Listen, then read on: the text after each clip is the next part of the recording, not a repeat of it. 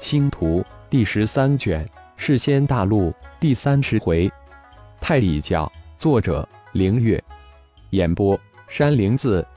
魔灵化身第一个遁出太一星海，接下来遁出星海的是血麒麟化身，第三个出来的是魔神，最后一个出来的是小虫。四大化身都是修炼成功宇宙遨游诀第一层初级就迫不及待的遁出星海。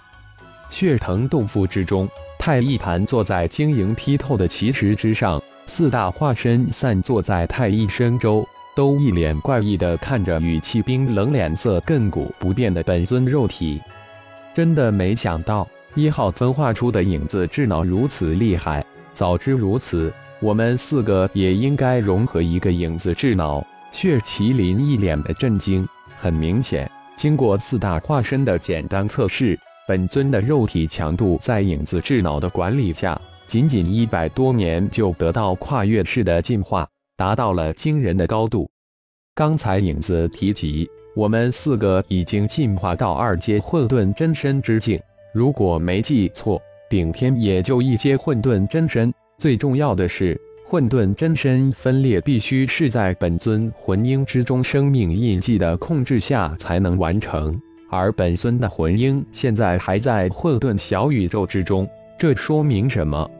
魔灵皱着眉头，慢慢的说道：“嗯，这说明本尊的魂婴脱困混沌小宇宙只是时间问题。按照影子所说。”在喇叭莲台之上，有一个淡淡的虚影正在形成，可能是魂婴已经领悟了一号灵魂影子镜像，脱困应该不太远了。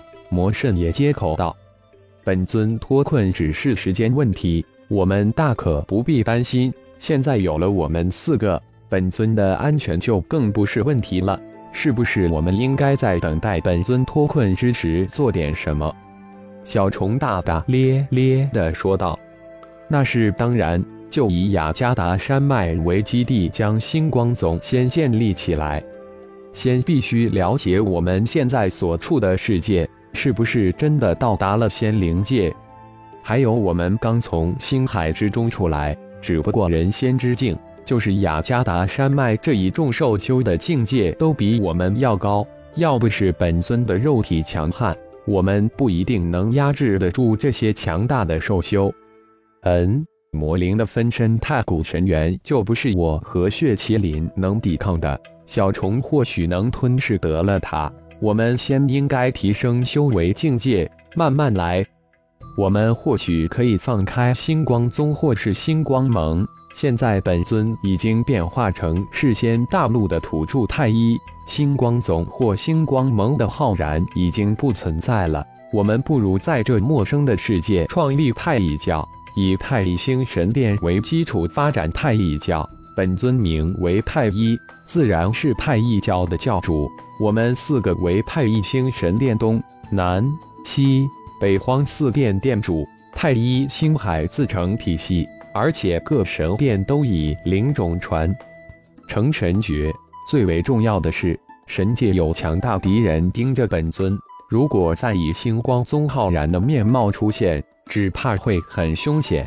魔圣突然再次开口道：“嗯，好，我看就这么办。星光宗就看小字辈的了。我们再起炉灶，本尊自然而然就隐藏起来了。再说了，那神界的家伙也以为本尊被他的元神爆给灭了。”自然不会注意太一教了，而且我们还可以慢慢的找到幕后真凶。魔灵立即附和同意。魔灵，不如将天意等六个兽修都收为分身，传承金身神殿或冥王神殿，这样我们就能将雅加达山脉真正的变成太一教的基地，慢慢的发展。小虫突然建议道：“好。”天意等六个兽修都有强大的血脉传承，等本尊脱困后，说不定还能再将这六大分身完全化形修炼，一举数得。嗯，其实我也有此意。等下我让太古分身将他们一一召集过来，将他们化为我的分身，将雅加达山脉完全掌握在我们的手中。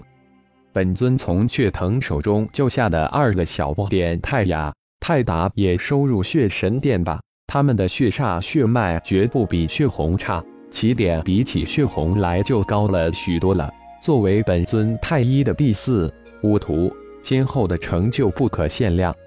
血麒麟突然转变话题，耶利亚已经得到生命神殿的传承，血红、泰雅、泰达也得到了血神殿的传承。而这个大弟子是仙大陆金口预言的匹诺曹，不简单。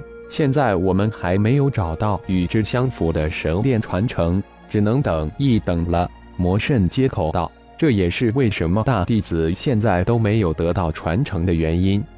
世仙大陆是一个无比神秘的大陆，无论是耶利亚还是匹诺曹，都有着自己神秘的血脉传承。等不是最好的办法。”我看不如让匹诺曹传承虚空神殿，只要他能融合虚空神殿的灵种就成。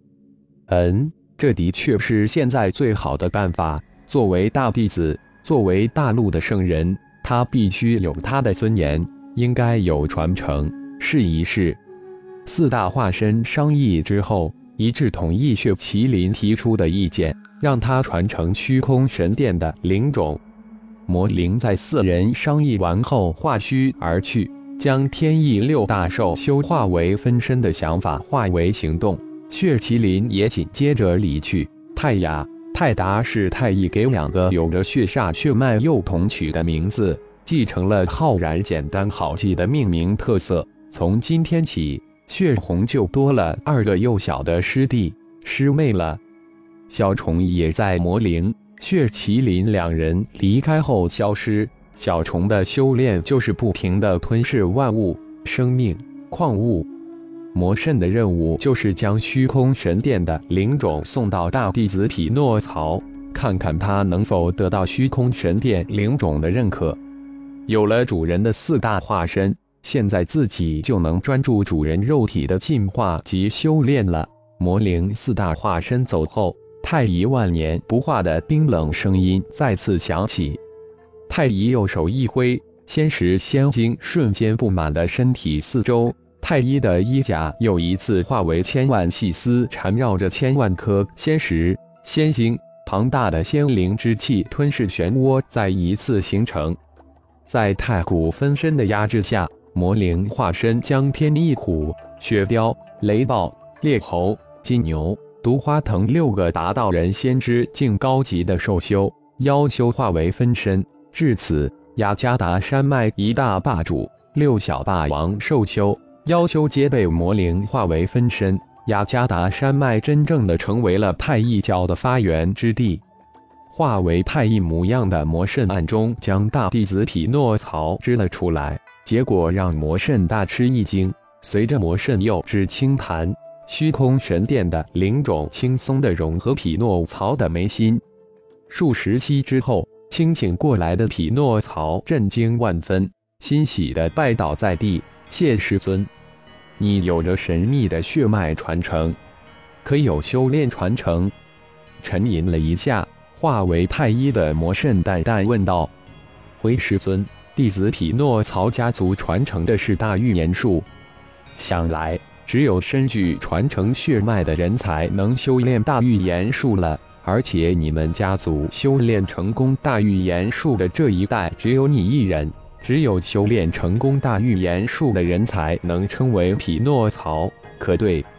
正是匹诺曹大惊，这可是家族的千万年传承的隐秘，也只有被命名为匹诺曹的传承之人才能知晓的秘密。师尊如何知道？想来耶利亚家族也是如此罗，只不过耶利亚家族血脉传承只能出现在女孩身上，而匹诺曹家族的血脉传承只能出现在男孩身上。神秘的家族，神秘的血脉，化为太一的魔灵说完，凭空消失。匹诺曹的一双眼珠咕噜滚落到地上，这个神秘师尊似乎已经完全恢复了。感谢朋友们的收听，更多精彩章节，请听下回分解。